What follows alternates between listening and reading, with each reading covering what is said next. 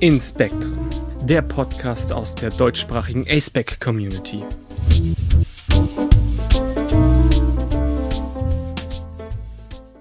Hallo alle. Willkommen bei Inspektren. Ich bin JJ und ich bin Ace. Ich definiere mich irgendwo auf dem Aro-Spektrum und verwende Sie-Pronomen. Auch von mir, hallo alle. Ich bin Gilman, ich bin auch Ace, ich bin alloromantisch und äh, verwende Er-Pronomen, sehe mich ansonsten als Cis-Mann. Wir haben heute für euch Coming-out-Stories im Programm. Das heißt, wir werden verschiedene Coming-out-Stories, die uns schon zugeschickt wurden, vorlesen und die anschließend diskutieren. Ansonsten haben wir ein ganz wunderbares Gedicht für euch im Angebot und ein paar Begriffe aus unserem ROAs Lexikon. So, da wir heute über Coming Out sprechen, ist die erste Frage, was ist ein Coming Out? Also beim Coming Out wird ja unterschieden zwischen einem inneren und einem äußeren Coming Out. Also das innere Coming Out ist, wenn es mir selber bewusst wird, dass bei mir eben Dinge anders laufen als bei der cis heteronormativen Bevölkerung. Und das äußere Coming Out ist es dann, wenn ich eben meine Orientierung oder meine Geschlechtsidentität mit anderen teile. Und warum outen sich überhaupt Menschen? Ja, das Outing ist für viele ein wichtiger Schritt für die Selbstidentität. Herauszufinden, wer ist man eigentlich und was will man eigentlich. Dann ist es auch für viele wichtig, dass sie andere Leute nicht anlügen müssen, damit sie authentisch wirken, damit sie ehrlich gegenüber ähm, anderen sein können, im Speziellen ge gegenüber Partnern.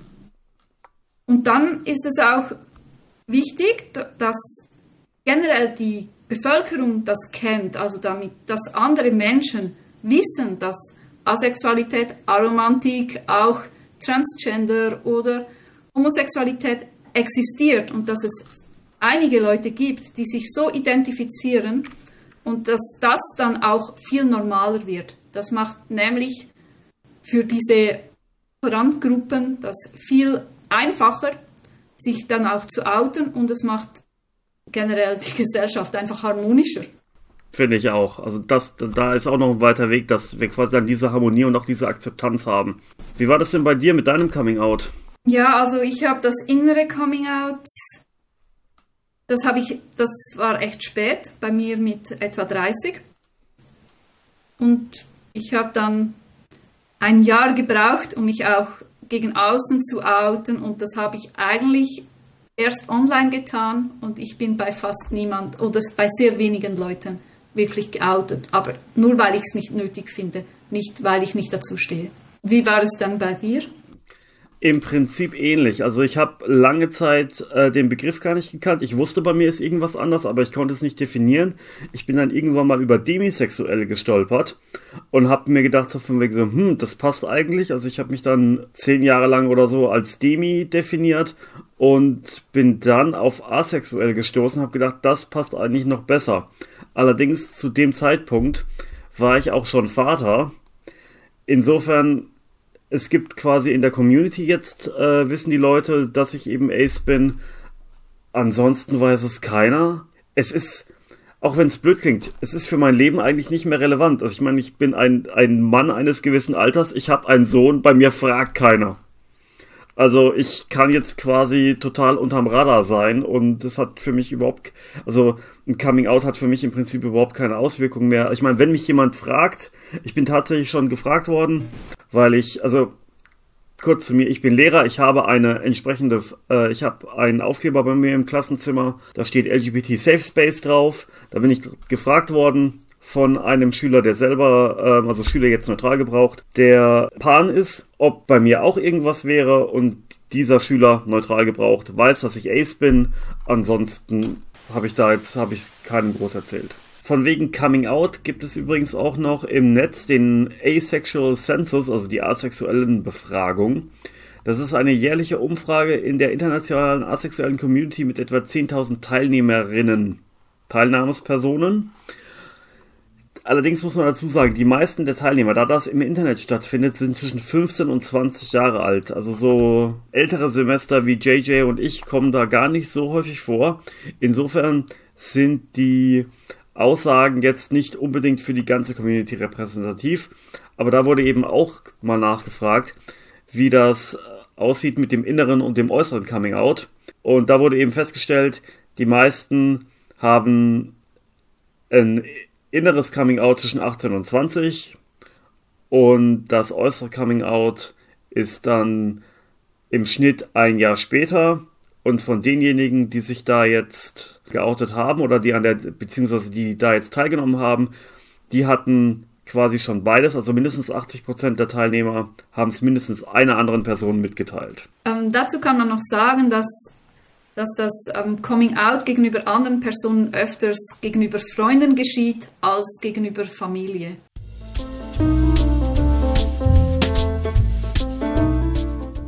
So, und dann haben wir hier jetzt gleich die erste Coming-out-Story für euch. JJ, wenn du so freundlich wärst. Mit 29 graute es mir davor, 30 zu werden.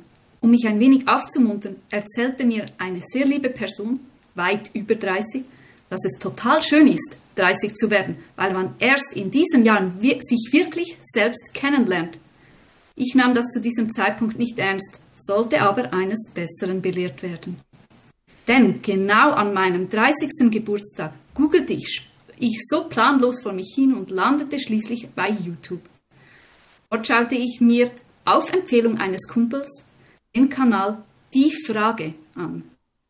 Wie ich so bin, guckte ich gleich mal nach, bei welchen anderen Kanälen dieser so vernetzt ist.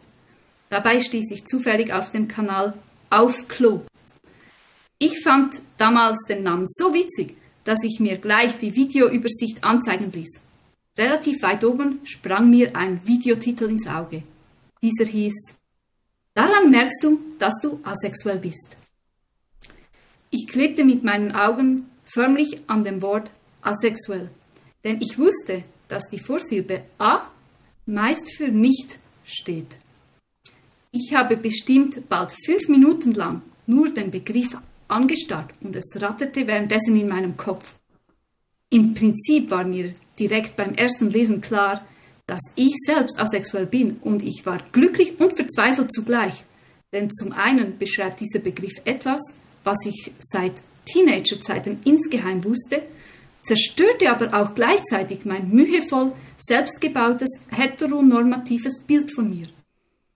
Nachdem ich mich gefangen hatte, schaute ich mir das Video an und in meinem Kopf ging zeitgleich eine imaginäre Checkliste auf, die so ziemlich alle Aussagen der asexuellen Person als für mich selbst zutreffend, ab, zutreffend abhaken konnte.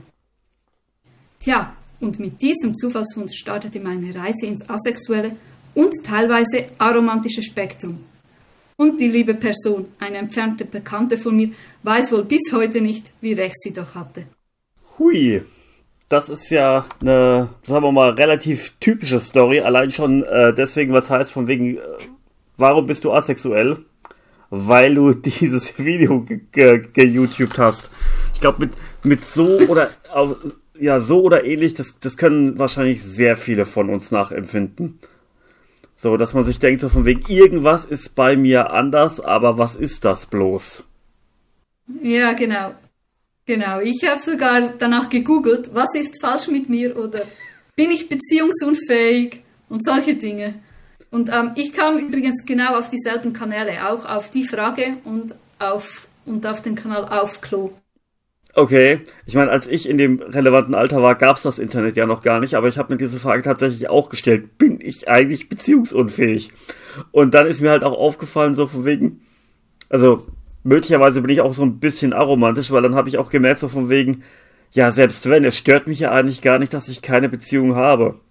Und ich mache jetzt hier gerade mal weiter mit dem äußeren Outing, weil wir jetzt gerade ein inneres Outing hatten. Die erste Person, der gegenüber ich meinen ganzen Mut zusammenkratzte um mich zu outen, war mein bester Freund. Kommentar finde ich eigentlich eine gute Wahl, weil das ist ja eine Person, der man eigentlich vertrauen sollte oder vertrauen kann. Ich hoffe, das wird jetzt eine gute Geschichte. Hui.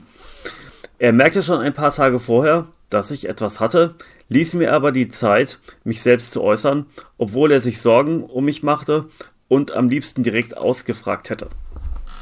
Als ich mich ihm gegenüber outete, fing er, fing ich zunächst an rumzudrucksen und bat ihn darum, mir hinterher nicht die Freundschaft zu kündigen und all solchen Mist. Jedenfalls sorgte ich mit meinem einleitenden Gestammel dafür, dass er begann, sich ernsthaft um mich Sorgen zu machen. Klingt auch gut. Also bis jetzt ist die Story gut. Als ich ihm dann sagte, dass ich asexuell sei, bekam er einen tierischen Lachkrampf. Okay. Als er endlich wieder Luft bekam, erklärte er mir, dass er sich echt Sorgen gemacht hatte und dass das überhaupt kein Grund dafür sei. Und er mich mag und liebt, wie ich bin. Oh, das ist schön. Ich muss bis heute sagen, dass ich im Großen und Ganzen mit meinen Outings immer Glück hatte und auf Akzeptanz, wenn auch nicht immer auf Verständnis gestoßen bin. Aber der Lachkrampf war die beste Reaktion von allen, weil es mir zeigte, wie albern meine Selbstzweifel doch waren. Ach, das ist ja richtig schön. Das freut mich.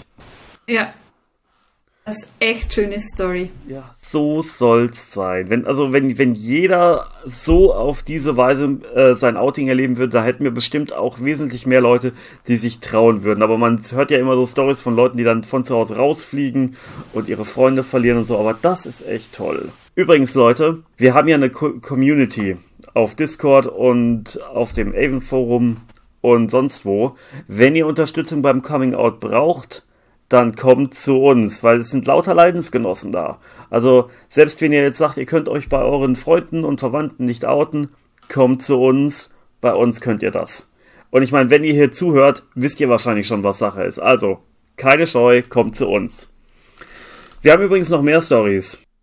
Genau, und zwar gibt es nicht nur Leute, die asexuell sind, sondern es gibt auch ähm, Leute, die sind ähm, zum Beispiel aromantisch und homosexuell. Und dazu lese ich jetzt eine Story vor.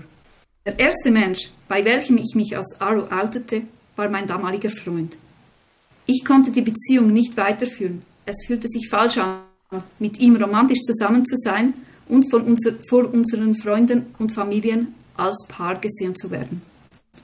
Es machte mich völlig fertig.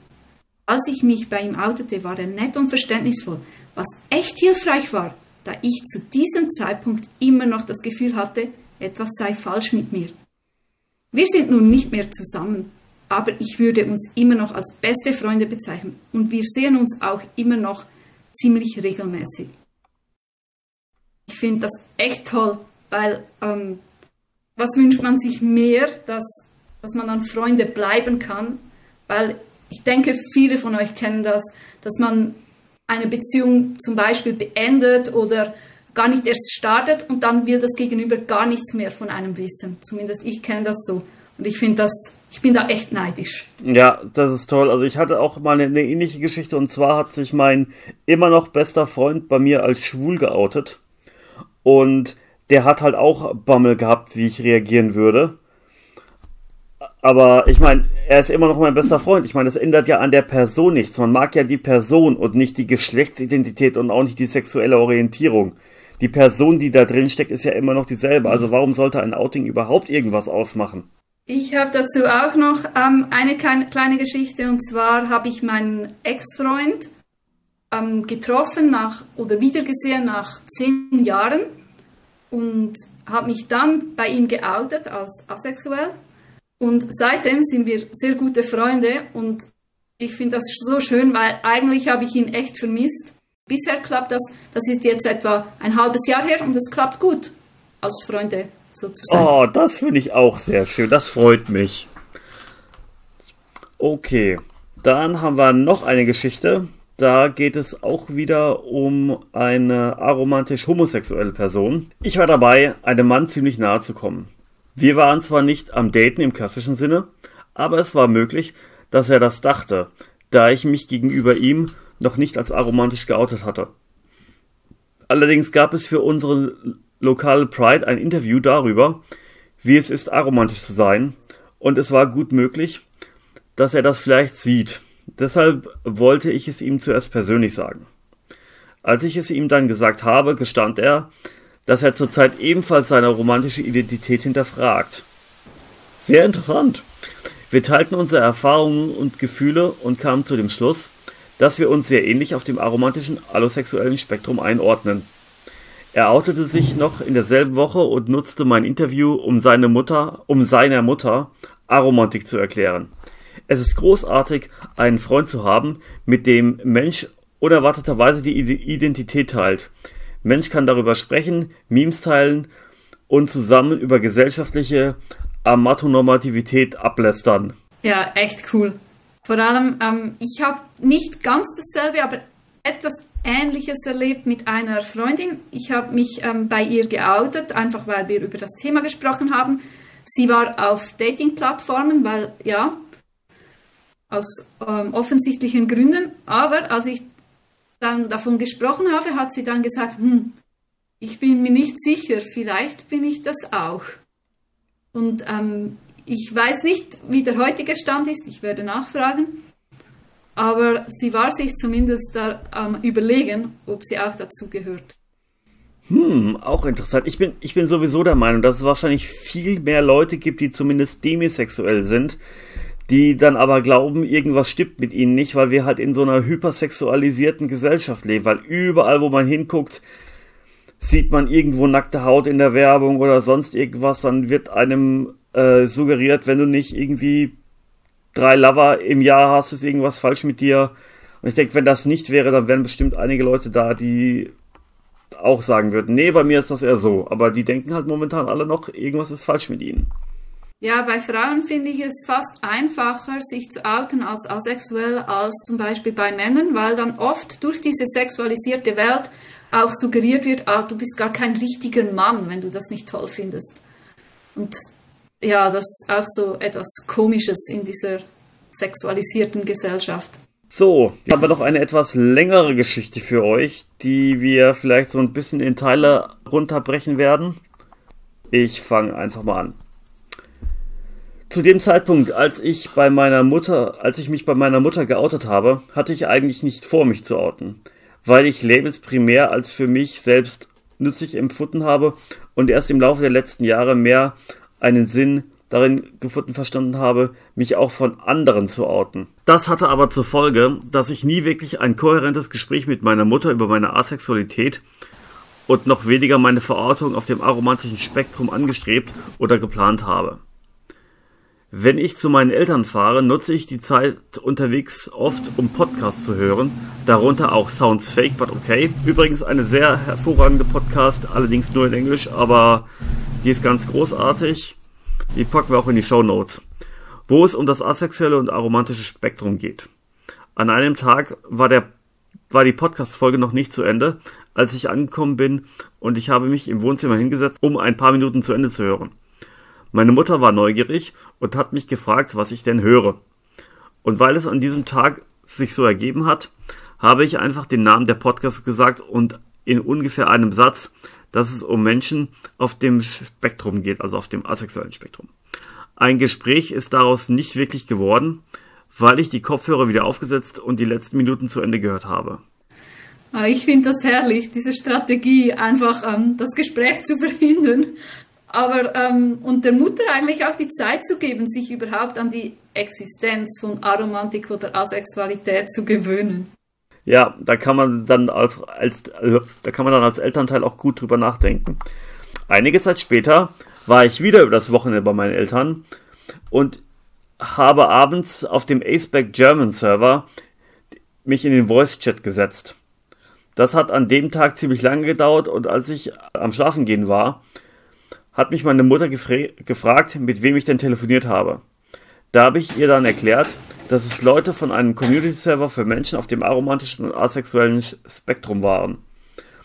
Daraufhin hat sie mich gefragt, ob ich mich als asexuell bezeichnen würde, und ich habe das einfach bejaht. Auch da haben wir dann nicht mehr viel weiter geredet, weil es schon ziemlich spät war. So, ja, da habe ich mich etwas gefragt, weshalb Sie nicht weitergeredet haben. Ähm, vor allem, keine Ahnung, vielleicht, ich hätte es vielleicht selbst auch ein bisschen stressig empfunden, wenn ich nicht gewusst hat, hätte, wie meine Mutter dazu steht. Weil so nicht zu wissen, woran man ist, finde ich schon mühsam. Hm, stimmt auch wieder. Und jetzt haben wir noch einen ziemlich großen Zeitsprung, nämlich ein paar Monate später hat mich meine Mutter dann aber, mehr oder weniger aus dem Blauen heraus, einen Artikel zu einem Buch gezeigt, das von, einem Asex von einer asexuellen Autorin geschrieben wurde. Das finde ich wieder echt cool, weil ähm, das kenne ich auch und das, sobald Leute das wissen, ähm, schicken sie Videoempfehlungen oder ähm, Bücher und ich finde, das zeigt, dass sie interessiert sind und das Ganze auch ernst nehmen. Das stimmt. Über das Label selbst haben wir uns dann nicht mehr groß unterhalten. Ich bin generell noch dabei auszuloten, wie ich Labels gegenüber anderen Menschen in meinem direkten Umfeld benutzen möchte. Ein wenig gesprochen haben wir aber über meine persönlichen Erfahrungen und Einstellungen zum Thema Sexualität und Romantik. Ich habe auch nicht das Gefühl, dass diese Coming-out-Story schon ganz abgeschlossen ist, aber mal sehen, wann bzw. wie sich die nächste Etappe ergibt. Ja, da sind wir doch gespannt auf die Fortsetzung. Allerdings, da werden wir mal die äh, Augen, Ohren und das, unser Postkörbchen offen halten. Aber ich finde das total krass, dass da dieser Sprung von ein paar Monaten drin ist. Also ich als Elternteil wäre da, äh, glaube ich, schon eher hinterher, das genau rauszufinden. Aber ich bin ja auch ein etwas neugieriger Mensch. Da wir jetzt ja zeitlich schon ein bisschen fortgeschritten sind mit unserer Podcast, vielleicht gerade noch ein, zwei äh, Kommentare, die äh, Leute auf das Coming Out von Aces gebracht haben, weil da sind wirklich ein paar richtige Perlen dabei. Ja. Vor allen Dingen auch so. auch ziemlich Klischees und genau. auch lustige, alles Mögliche. Ich beginne gleich mal mit einem mhm. ersten, den finde ich auch ziemlich toll. Und zwar, wir Feministinnen haben für die sexuelle Selbstbestimmung der Frau gekämpft. Dazu dachte ich zuerst, danke dafür, das ist echt super, denn das war der Grundbaustein, dass wir als Ace so leben können, wie wir das möchten. Und wir müssen dann auch keinen Sex haben, wenn wir nicht wollen. Genau. Aber ich glaube, das war nicht das Ziel der, der, der Aussage der, nee. der Person. Die, die, diese Feministin hat gedacht, so von wegen, damit Frauen jeden Sex haben können, den sie haben wollen und nicht als Schlampe bezeichnet werden, was ja leider immer noch der Fall ist. Aber zu ja. jeder Art von Sex haben, die man will, zählt eben auch überhaupt keinen Sex haben, wenn man das nicht möchte. Echt super. Ja, großartig, ne? Das liegt an der sexualfeindlichen Erziehung deiner Familie. Das hat damit überhaupt nichts zu tun. Was für ein Schwachsinn. Dann auch noch diese, diese, das alles auf einen einzigen Faktor zu reduzieren. Geht gar nicht. Ich kann nicht mal viel dazu sagen, weil ich hätte es nicht mal wirklich mitbekommen, weil mich hat das Thema einfach überhaupt nicht interessiert. Ich konnte das konstant ignorieren. Also äh, äh, selbst wenn es so gewesen wäre, ich glaube, ich hätte das nicht gemerkt. Auch umgekehrt nicht. Ja. Ach, es ist großartig. Oder hier, hier auch nochmal was. Das ist auch, das, das, was ähnliches hat man mir übrigens auch mal gesagt. Du solltest das mal mit leichten Drogen versuchen, damit du dich fallen lassen kannst. Hat bei mir auch geholfen. Ja, der ist wirklich lustig. Ja, ne, genau. Also, ähm, nein, das hat nichts mit Verklemmtheit zu tun. Man hat halt einfach keine Lust, ja. Das ist genauso wie wenn du, wenn du jetzt äh, zu jemandem sagen würdest, der ähm, oder sagen wir mal so, wenn, wenn du, wenn jemand Angst vor Hunden hat und du dem sagst, nimm doch Drogen, dann, damit du hingehen kannst, das wäre sogar irgendwie grob fahrlässig oder so.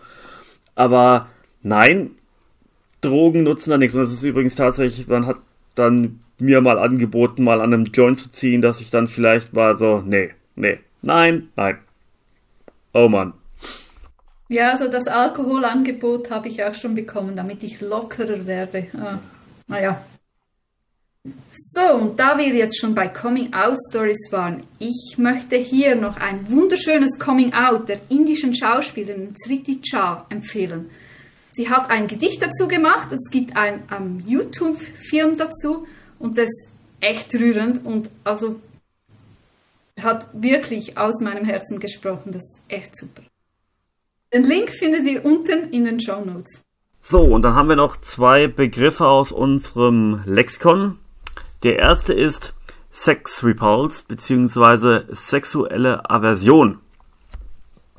Und das heißt, dass manche asexuelle veranlagte Menschen eine gewisse, eine gewisse Aversion gegen Geschlechtsverkehr, mit anderen Worten Sex haben oder gegen Genitalien. Also das kann sein, dass sie eben der ähm, die Art, wie Genitalien aussehen, nicht mögen. Vielleicht finden sie, wie sich das anfühlt, nicht in Ordnung. Vielleicht finden sie das, was dabei rauskommt, also jeder Form von Ejakulat irgendwie eklig oder die Vorstellung an sich ist einfach abstoßend.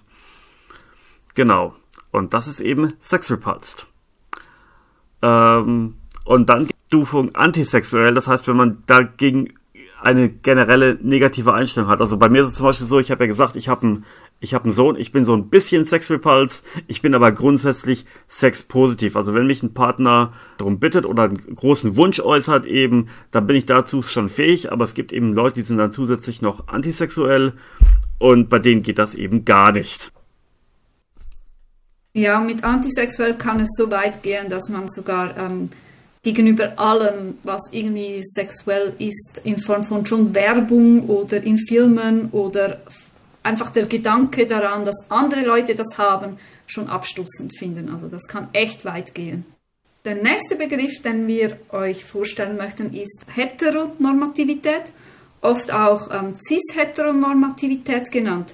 Und zwar heißt das, ähm, ähm in einer heteronormativen Gesellschaft wird von allen Menschen erwartet, dass sie cisgeschlechtlich sind, also das heißt, dass sie sich mit dem Geschlecht identifizieren, das ihnen bei der Geburt aufgrund der Genitalien zugewiesen wurde und dass sie heterosexuell sind, also im Prinzip das, was man, bevor man das Outing hatte, das innere Coming Out hatte, für normal empfunden hat.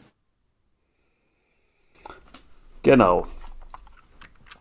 Und normal in diesem Zusammenhang gibt es einfach nicht. Beziehungsweise jede Orientierung und jede Geschlechtsidentität ist genauso normal wie jede andere auch.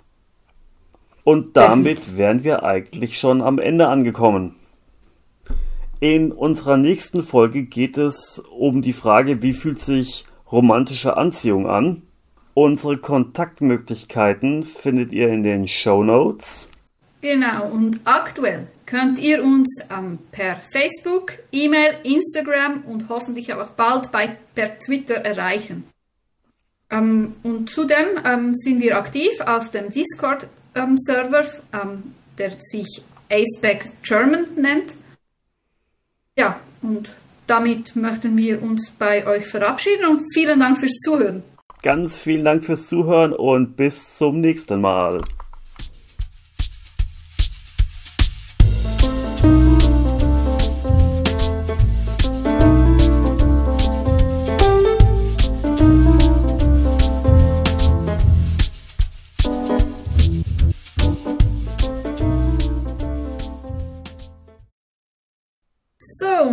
Allerletzt, wer jetzt noch nicht genug Stories gehört hat, auf unserem Blog weiter unten findet ihr noch einen Link zu weiteren Extra Stories.